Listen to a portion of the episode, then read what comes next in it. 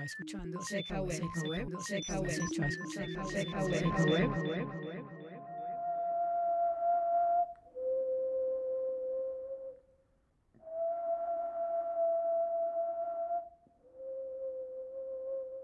No es ninguna coincidencia que aspiración signifique al mismo tiempo tener esperanza y el acto de respirar. Cuando hablamos, usamos el aliento de nuestros pulmones para darle a nuestros pensamientos una forma física. Los sonidos que emitimos son simultáneamente nuestras intenciones y nuestra fuerza vital. Ted Chiang.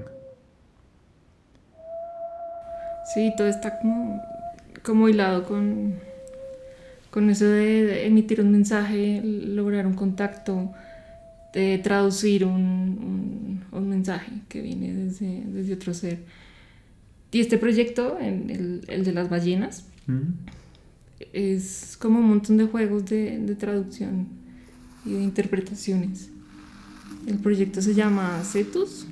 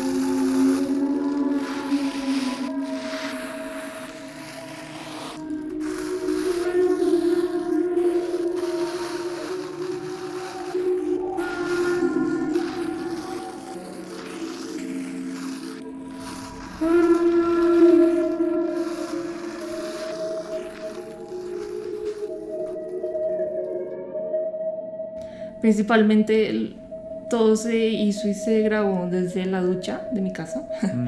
porque tenía que hacer varias pruebas como debajo del agua y era como el espacio perfecto y controlado donde podía poner como un balde los micrófonos y los objetos y jugar. Jugar a, a buscar a el animal, a interpretarlo, a yo de la idea que tenía, lograr recrearlo, hacer una mímica.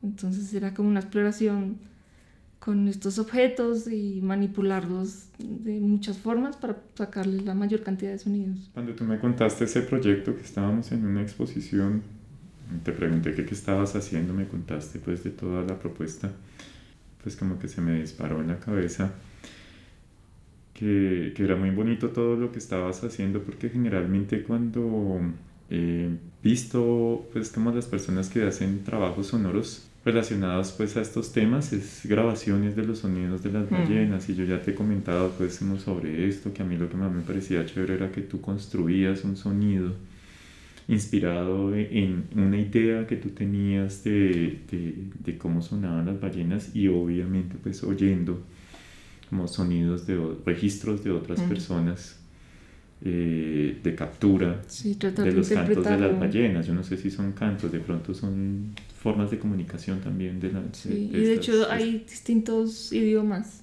Cuando ellos viajan aprenden como sonidos de otras y los trasladan hasta su ruta, entonces van aprendiendo y van cantando y flotando. Y pensaba que me parecía muy chévere porque, porque tú le estabas dando la vuelta a todo el asunto, que no era pues que generalmente se capturan los sonidos de estos animales pues porque en algún momento van a dejar de existir. Pero entonces, ¿qué va a pasar cuando dejen de existir? Y pues como que me parecía chévere pensar en eso y es, bueno, pues entonces nos vamos a tener que dedicar a reconstruir los sonidos de la naturaleza. De lo que y los sonidos de- recordamos. claro, de lo que recordamos de todos los animales que ya no van a estar con nosotros o que Sí. van a ir desapareciendo poco a poco. Casi siempre tenemos una idea muy antropocéntrica del contacto y de todo esto, Sí, pero pues esto es como un organismo enorme, una masa de tierra y agua enorme que también transmite y recibe. es que estaba pensando en la palabra océano y es una palabra bastante interesante pues porque océano pues tiene que ver también pues como con, con ese espacio del agua, pero también al, al, al lugar del espacio se le llama el océano, el océano espacial, entonces pues es como de profundidad, de vastedad, entonces pues como que hay una relación muy, muy bonita y entonces pues como que pensaba en tu trabajo que te estás haciendo, que es el, Sí. el tránsito de Rosby. Sí, que también es como esas mezclas de el sonido y, y el, el mar y lo marciano que tiene eso también. Sí, Sí, Tránsito de Rosbite es, es una pieza que también lo que busca es reproducir y, recrear un sonido, que es este sonido que se produce en el Caribe eh, cada 120 días. Dura más o menos unos 5 minutos lo que se escucha. Que se alcanza a percibir desde el espacio. Es un sonido que sale desde el mar y se, se escucha desde el espacio.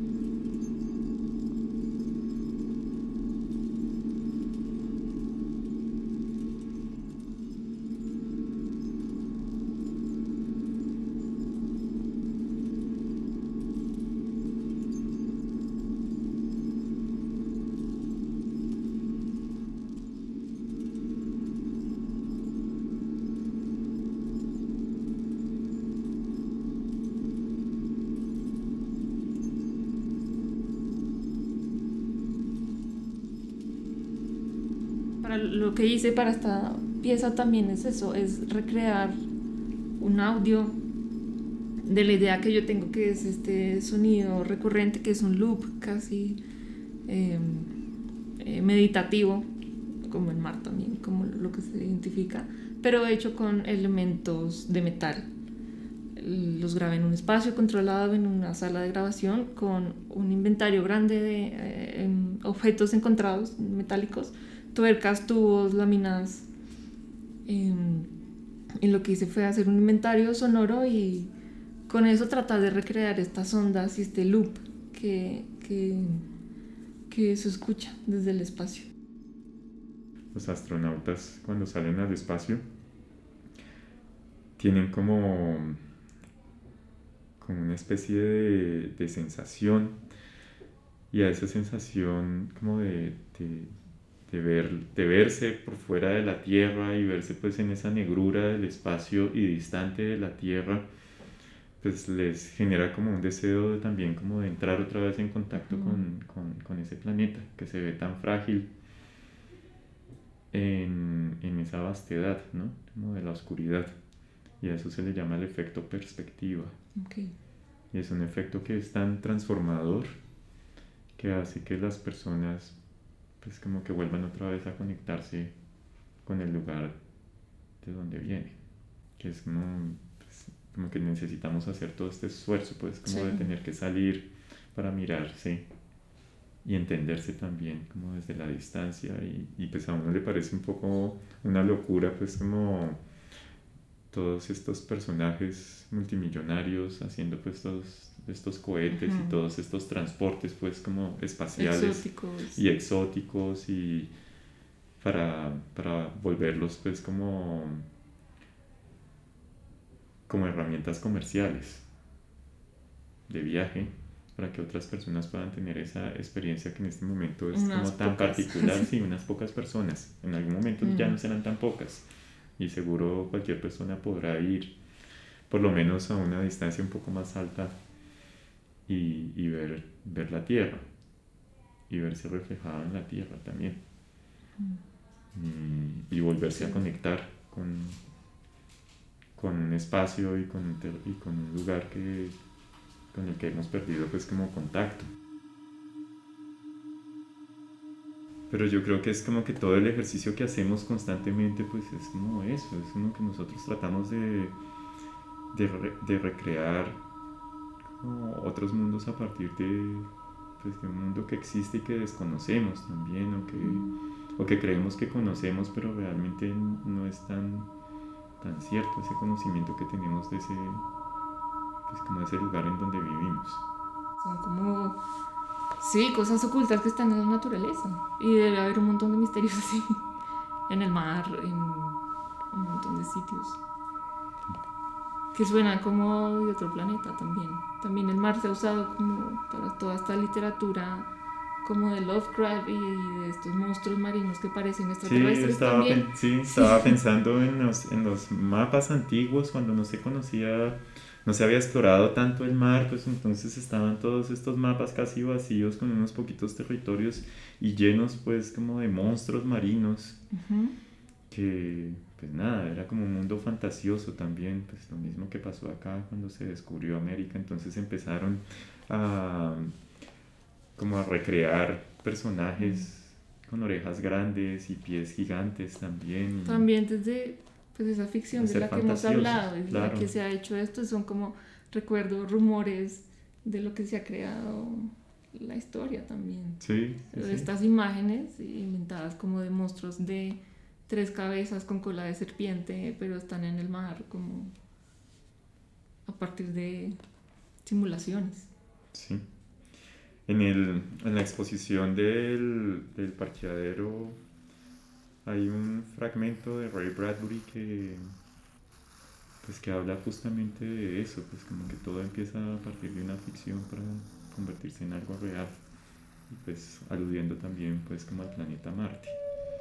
Y que a mí cuando, me, cuando leí, no está citado textualmente, es más, yo estoy haciendo como una interpretación porque en este momento no me acuerdo bien de- de- del texto, pero yo creo que es como que todo el ejercicio que hacemos constantemente pues es como eso, es como que nosotros tratamos de, de, de recrear otros mundos a partir de, pues, de un mundo que existe y que desconocemos también o que, o que creemos que conocemos pero realmente no es tan, tan cierto ese conocimiento que tenemos de ese, pues, como ese lugar en donde vivimos.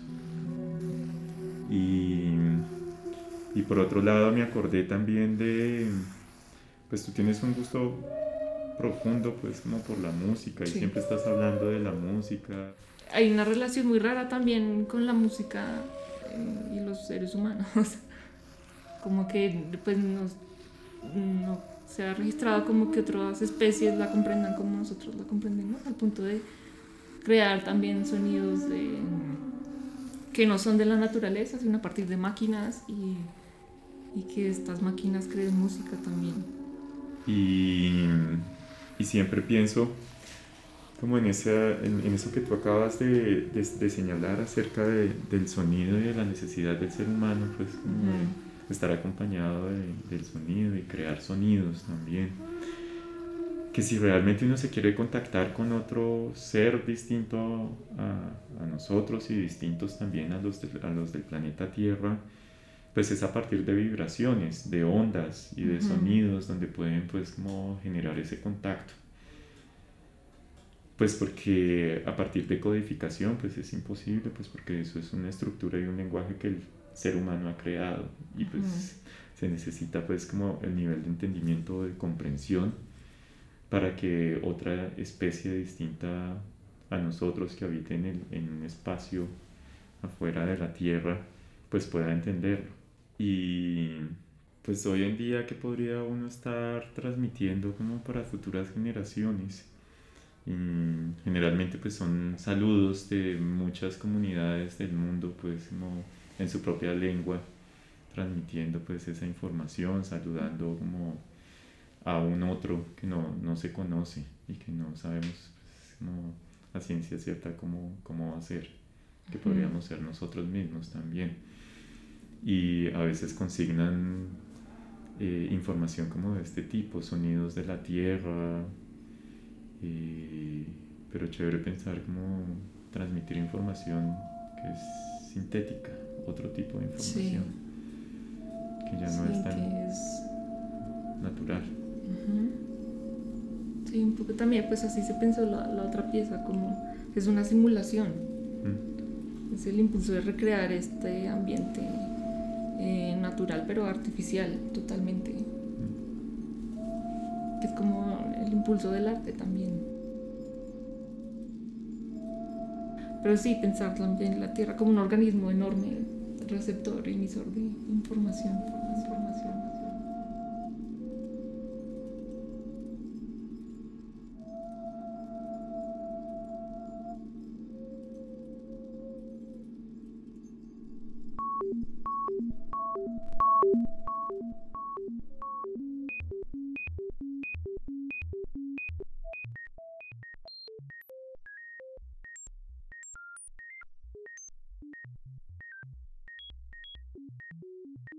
Escuchando Seca Web, Seca Web, Seca Web, Seca Web, Seca Web, Web, Web, Web.